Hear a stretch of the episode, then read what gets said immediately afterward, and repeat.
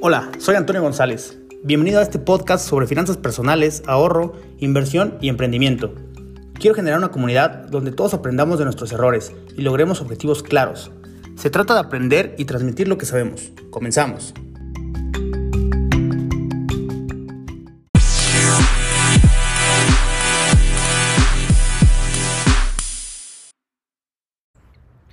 Bienvenidos a este episodio número 8 sobre el sueño americano. Hoy quiero hablar contigo sobre el sueño gringo, el pasar al otro lado del muro en busca de mejores oportunidades de vida. Las remesas en 2020 alcanzaron su máximo histórico con 3.8% del PIB. Si bien varios sectores se han contraído derivado de la crisis económica por la pandemia, eh, las remesas aumentaron un poco más de 1%. Es sin duda pues, un ingreso muy relevante para la economía mexicana. Pero quiero hablar sobre la realidad de las cosas y para esto me acompaña Ale González, que vive en San Francisco desde hace tres años y pues, nos va a contar su historia. Bienvenida, Ale. ¿Cómo estás? Hola, muy bien, muchas gracias y gracias por invitarme. Oye, cuéntanos, ¿cómo llegaste a San Francisco?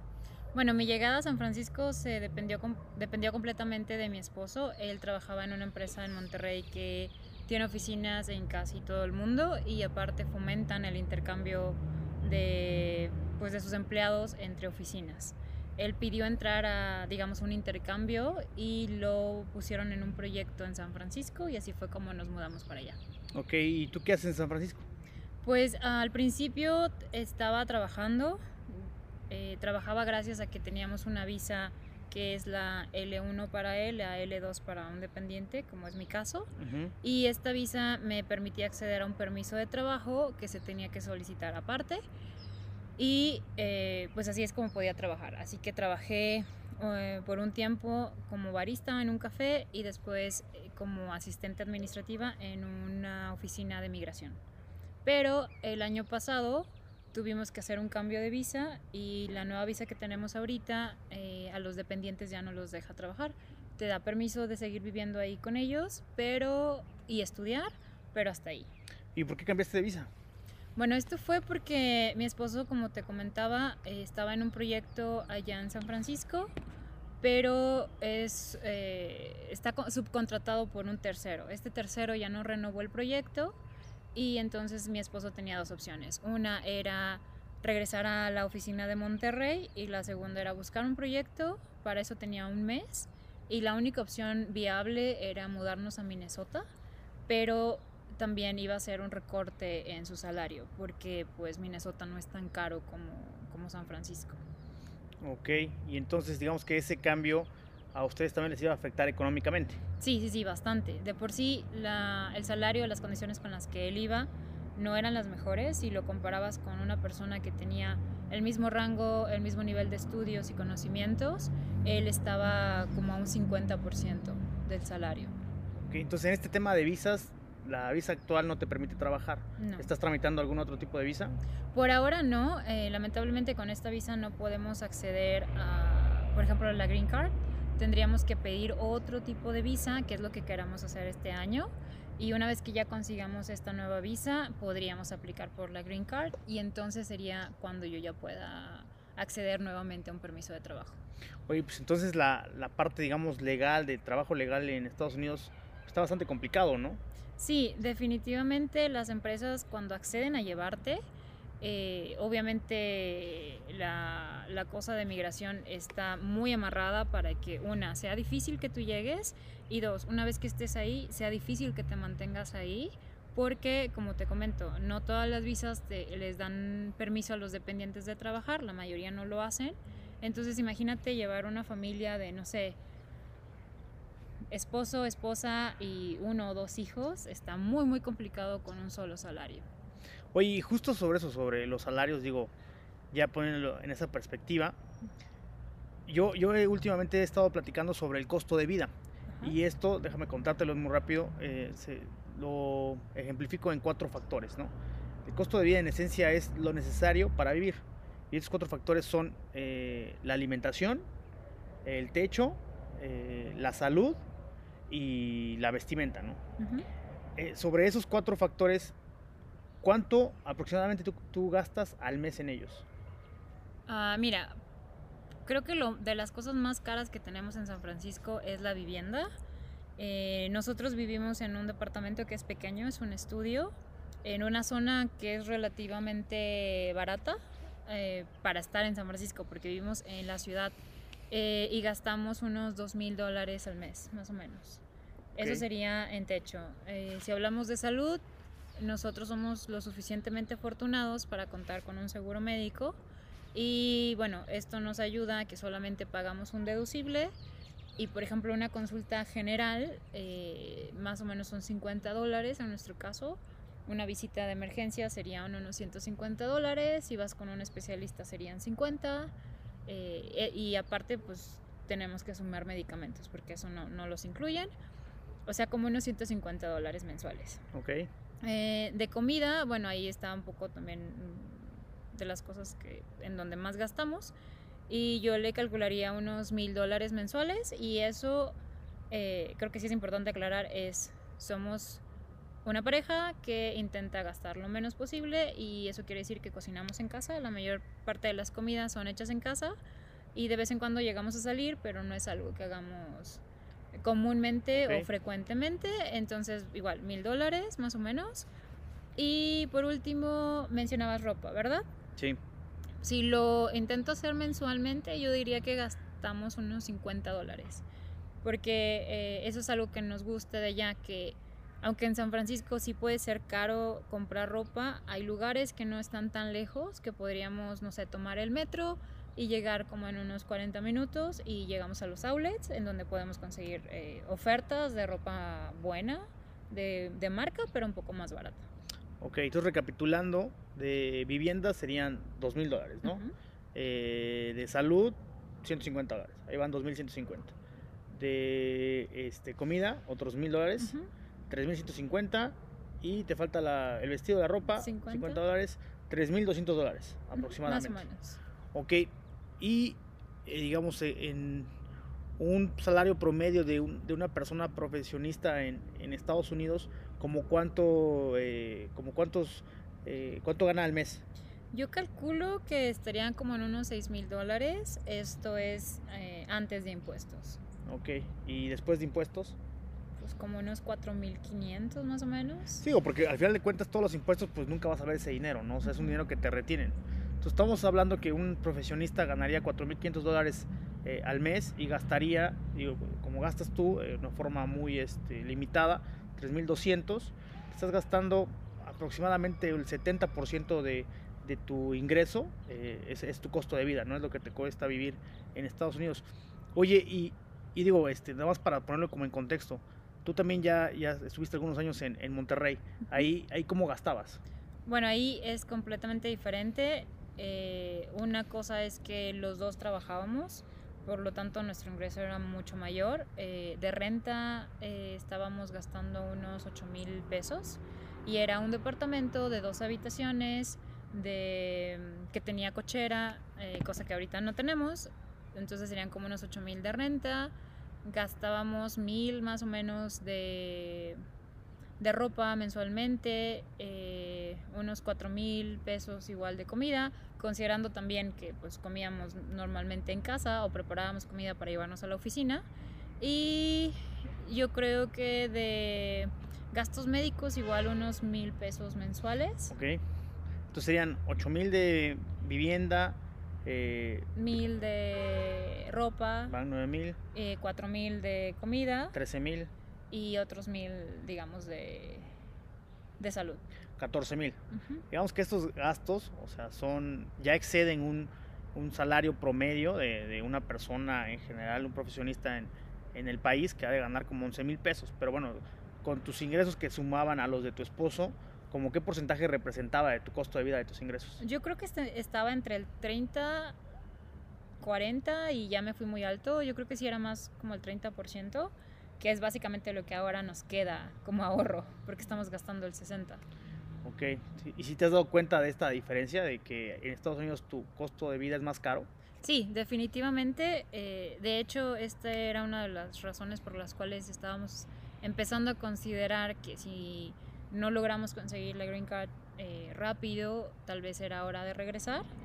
Eh, lo habíamos platicado este año, el, bueno, el año pasado, en el 2020, pero empezó la pandemia, empezamos a darnos cuenta que eh, si a Estados Unidos le estaba pegando bastante fuerte económicamente todo este problema de salud, a México le iba a pegar mucho peor.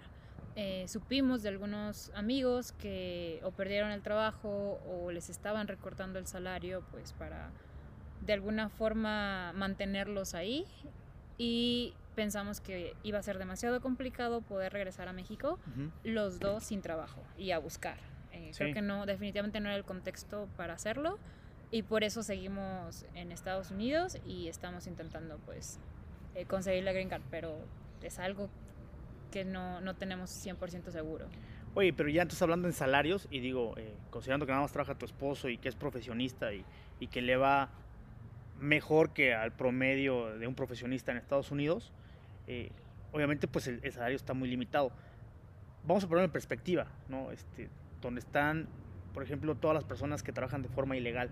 ¿Cómo cuánto crees que ellos ganen al mes en dólares? Mira, por ejemplo, cuando yo estuve en el café, yo ganaba el salario mínimo, legalmente obviamente, son 15 dólares, lo cual serían como unos 4 mil, 5 mil dólares mensuales. Uh -huh. Yo creo que a ellos, por el hecho de ser ilegales, no les van a pagar los 15 dólares, les van a pagar seguramente 10. Uh -huh. eh, lo que a ellos les ayuda a veces son las propinas. Pero, por ejemplo, yo conocí a algunos paisanos mexicanos allá que estaban de, de ilegales y que trabajaban como lavatrastes o, o de ayudantes de cocina. Uh -huh. Y yo sabía que algunos de ellos tenían dos o tres trabajos y además vivían en departamentos con unas 10 personas para poder eh, aminorar ese costo y todavía ser capaces de mantener eh, y mandar dinero para acá. Pero definitivamente ellos sí se las ven muy, muy, muy duras. O sea, como tal de ir por el sueño gringo, o sea, sí implica que tu costo de vida va a ser muchísimo más caro respecto a tus ingresos potenciales en Estados Unidos y que eso pues de alguna forma lo vas a tener que sacrificar, no sé, en el hacinamiento que tú comentas o también en, en la comida. Me imagino que también en la parte de salud pues tienen mayores riesgos, no creo que tengan seguros médicos, ¿no? No, de hecho eh, los costos que yo te comentaba de salud son gracias a que nosotros tenemos un seguro de salud por el trabajo. Uh -huh. Pero si no, eh, una vez mi, mi, esposo tuvo que ir a, a, emergencias por un problema que la verdad ni siquiera meritaba ir para allá, pero lo mandaron. Y llegamos a ver la cuenta y eran unos dos mil dólares, de los cuales terminamos pagando 150. Estás hablando de que si a nosotros nos iba a doler sacar los mil, los mil o mil quinientos dólares, imagínate ellos, e, ellos de eso viven, es ya no completar la renta o no poder mandar dinero para acá o tal vez quedarse uno o varios días sin comer. Sí, sí es muy complicado. Y entonces, digo, ya ahora que, que estás viendo esto del costo de vida, digo, en esta plática, ¿qué, qué piensas o, o, qué le podrías recomendar a las personas que, que, hasta el día de hoy creen que hay mejores posibilidades en, en Estados Unidos? Yo creo que igual en todos lugares es cuestión de que le eches ganas, es cuestión de que conozcas gente y conozcas la gente correcta. Eh, definitivamente sí tenemos una idea muy errónea de que cuando te vas a Estados Unidos por el simple hecho de pisar en Estados Unidos ya vas a hacerla. Eh, creo que siempre seguimos pensando en, ah, el dólar está en tanto y aquí me alcanzaría para tanto. Pero no nos detenemos a considerar, sí, el dólar aquí te va a rendir, pero no vas a estar acá, vas a estar allá, vas a gastar en dólares y sí es bastante difícil y sobre todo cuestan muchos años. Yo creo que los primeros 5 o 10 años son de vivir eh, muy limitado y también depende de la situación, de, de cómo vas legalmente o no. Si vas ilegalmente todavía es mucho peor, pero sí te va a costar muchos años conseguir algo y yo creo que al final de cuentas sería más o menos lo que aquí te puede costar conseguir igual mejorar tu, tu estilo de vida. Yo, yo, creo que acabas de comentar algo bastante importante y, y eso eh, de cierta forma te da un diferencial en las oportunidades que llegues a tener y es la red de contactos que tengas. ¿no?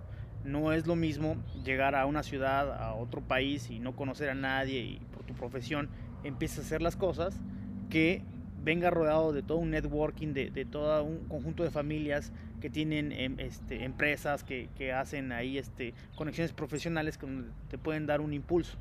Y pues, o sea, no sé si esto sea lamentable o si sea ventajoso, pero es la realidad. Te va a ir mejor en la vida, en tu profesión o en tu empresa, conforme a más personas conozcas que te puedan ayudar, ¿no? Sí, sí, sí, definitivamente. Eso es eh, igual allá. Incluso uh, te das cuenta porque allá quienes terminan siendo contratados son personas que ya sea que eh, si tú trabajas en la empresa lo refieres o es amigo de alguien que está contratando y lo conoce. Hasta cierto punto es porque tal vez ya saben que puede ser una persona que sí va a ser honesta o que sí va a trabajar o que viene de tal o, o cual escuela y que pues hasta cierto punto eso pues les da un plus y les dice que sí, sí saben o por lo menos aprendieron. Sí, un tema algo. de confianza. Uh -huh. Sí, yo lo he comentado en el podcast, creo que, y, y, lo he dicho abiertamente, todos los empleos que yo he conseguido han sido gracias a las personas que he conocido, y muchos los he conocido desde que éramos chavitos. Entonces, pues tampoco es una realidad que se trate de tú le echas más ganas y te va a ir mejor. O sea, sí puede ser, pero va a ser muchísimo más difícil que si le echas ganas y conoces a las personas indicadas, ¿no? Sí. Eso pues también es muy importante, pues las relaciones sociales que vayas haciendo y construyendo a lo largo de tu vida. Sí, sí, sí, es correcto. Muy bien, ¿algún último comentario que quieras hacer? Uh, pues he estado escuchando algunos de tus podcasts y me he dado cuenta que eh, una de las cosas que tú hablas es como cómo vivir con menos y creo que sí es algo importante esto que te voy a comentar y es que cuando nosotros vivíamos en Monterrey, a pesar de que teníamos un salario mayor uh -huh. y gastábamos relativamente menos de lo que gastamos ahora, nunca logramos ahorrar eh, como algo considerable, digamos. Creo que se nos iba de las manos el dinero más fácil eh, que ahora, que estamos un poco más limitados, que por ejemplo en mi caso creo que soy un poco más consciente de que tengo que ahorrar ya que solamente hay uno en la casa produciendo. Y creo que definitivamente no solamente es aprender a ahorrar porque estás en la necesidad, pero también creo que valoras diferente las cosas. Y por ejemplo ahora yo me doy cuenta que tal vez no necesito un carro porque no es algo indispensable, que puedo vivir sin él perfectamente y que no afecta mi, mi bienestar. En cambio, en, en, México, cuando estaba viviendo acá, sí, sí lo consideraba como necesito tener un carro tal vez del año, aunque eso va a ser un gasto y no una inversión. Y ahora sí es como que considero mucho mejor mis opciones antes de, de decidir gastarlo. Y eso solo lo aprendí con esta necesidad de, de, estar un poco más limitado. Sí, yo creo que yo creo que en la carencia, en la escasez es cuando tú empiezas a reflexionar realmente lo que estás haciendo con el dinero y, y cómo le pones atribuciones que no son justamente el dinero, porque el dinero en sí es solo un medio, es un mecanismo, no, no tiene una finalidad en sí mismo. Y lo que nos ha acarreado el consumismo es verlo como un fin, es como algo que requieres, algo que necesitas, ¿no? O sea, ves a las personas que dicen, ¿sabes qué? Yo necesito dinero.